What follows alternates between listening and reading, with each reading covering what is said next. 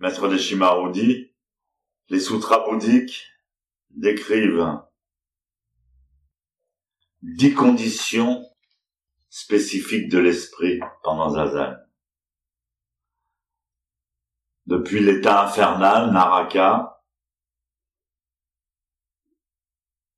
jusqu'à l'état de Bouddha. Évidemment, ces dix conditions, tout le monde peut les, même un Bouddha peut les expérimenter. C'est pas progressif. Il n'y a pas j'en suis arrivé à tel stade et puis après je vais arriver à l'autre. N'importe qui peut tomber en enfer, n'importe qui peut être un Bouddha. Ici maintenant. Ces dix étapes constituent un processus changeant, mais évidemment sans séparation véritablement nette. On peut dire qu'il y a des étapes intermédiaires, supérieures, et intermédiaires inférieures. Donc le premier état, c'est l'état Naraka, l'enfer. C'est bien le zazen? Non, c'est l'enfer. L'état de souffrance éprouvé au commencement de la pratique, où l'esprit est confus, le corps inconfortable, on est contracté, anxieux, tourmenté, attendant avec impatience la fin du zazen. Le corps en posture déteste le zazen à cause de la souffrance des genoux, des jambes, des épaules, de la colonne vertébrale. Le maître qui se tient derrière reconnaît en chacun la posture et l'état d'esprit du pratiquant. L'état de Naraka s'accompagne de mouvements de gêne causés par la douleur. Le visage est contracté, dur, crispé. Donc c'est le pire état de, de zazen. Ensuite, il y a l'état de gaki. Gaki, ça veut dire l'avidité. Non, en fait, il dit preta gaki. Le preta sont les trépassés qui sont toujours affamés et qui ne peuvent pas manger. Ils sont conditionnés par le désir et l'avidité. Pendant Zazen, à à cette étape-là, on, on a envie d'avoir le Satori, on a envie de trouver la paix, d'être en bonne santé, d'obtenir des pouvoirs, on a envie d'arrêter ses pensées, d'avoir l'illumination.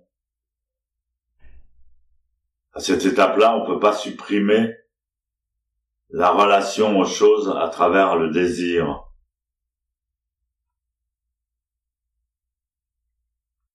On veut obtenir quelque chose du zazen.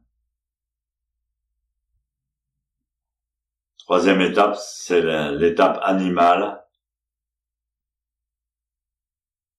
À cette étape, le pratiquant devient comme un animal possédé par les désirs animaux de nourriture, de sexe, mais aussi parfois par la torpeur, le sommeil, l'inertie animale. Souvent, on voit des gens qui s'assoient en zazen et qui s'endorment.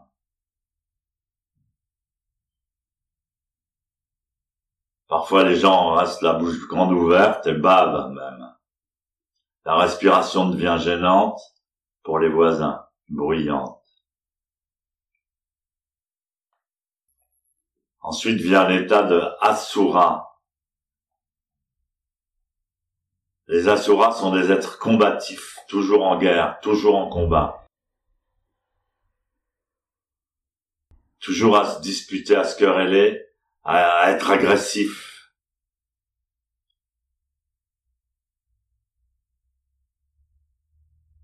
Toujours désirer être supérieur aux autres. comme si on voulait gagner la course, faire mieux que les autres, assurer sa supériorité. On pense que son zazen est meilleur que celui des autres. On veut pas recevoir le kyosaku. Le maître reconnaît cet état à l'attitude agressive, combative, aussi un faciès contracté et coléreux. L'étape suivante, Ningen. La posture est bonne, humaine et naturelle. Mais elle n'est pas encore lumineuse, comme dans les états supérieurs. C'est la posture de l'homme ordinaire, de l'homme normal. L'esprit dans cet état est surtout occupé par les circonstances de la vie, les affaires familiales, le métier. Il n'est pas coupé des préoccupations de la vie. Il n'arrive pas à oublier véritablement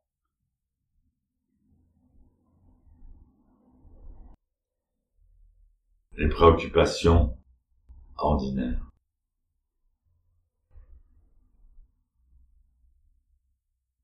Ensuite viennent les devas, Deva, c'est les dieux. Mais c'est pas tout à fait une traduction correcte. Ça viendrait plutôt des dieux grecs. En fait, les Devas sont des êtres brillants, lumineux, radieux. Ils ont une existence agréable, tellement agréable qu'il tombe dans le narcissisme.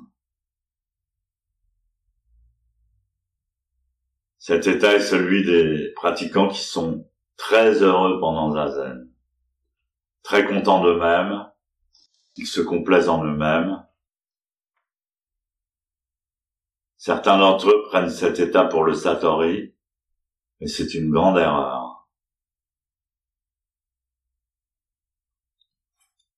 Ensuite, vient l'état de Shomon, les Shravaka.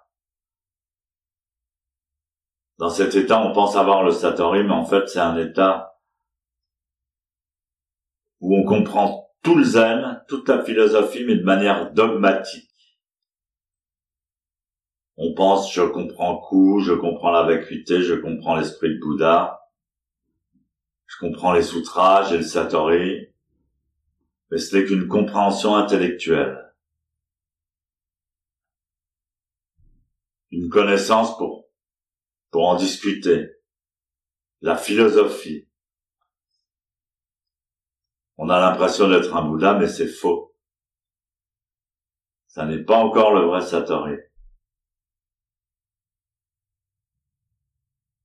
Ensuite, l'état de Engaku. Cet état ressemble à l'état de Shomon. Il apparaît lorsque on a continué Zazen très longtemps sans maître, sans études, en pratiquant solitaire. Une pratique dogmatique. La posture devient rigide. Le pratiquant n'accepte pas les rectifications ou les corrections. Il pense je suis un Bouddha parfait l'esprit devient dur, sans compassion, et ainsi on ne peut plus progresser pour suivre la voie, il y a arrêt. Ensuite vient l'état de bodhisattva, bosatsu. C'est l'état excellent, correct, selon le Mahayana. La posture est belle, l'esprit celui d'un Bouddha ayant compris la vacuité. C'est en quelque sorte un Bouddha vivant. Les statues de Bouddha ne sont pas décorées, dit Maître. Elles ne portent pas de bijoux. Par contre, celles des bodhisattvas en portent. Le bodhisattva ne cherche pas le satori pour lui-même, mais pour les êtres, pour les autres. Il a la compréhension de tous les êtres. Ils ne sont pas enfermés dans des temples, ils aiment être dans la vie avec tout le monde.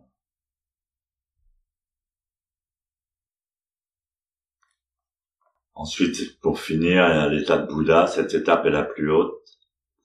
L'étape finale, le vrai coup, la vraie vacuité, Hishiryo, que j'ai décrit dans ce livre. La posture est accomplie, l'esprit atteint la complète illumination, la suprême sagesse, Sanmyak Sambodhai. L'esprit atteint la complète illumination, la suprême sagesse. Un nom du Bouddha en japonais est Hotoke qui signifie défaire, dénouer, démêler, débrouiller, laisser aller, ouvert, se mettre à nu, devenir rien.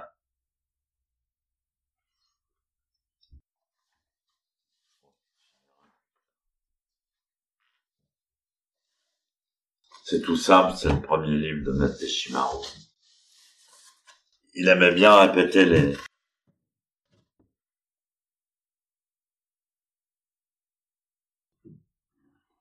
les degrés. Évidemment, on, a, on a tous les degrés en nous.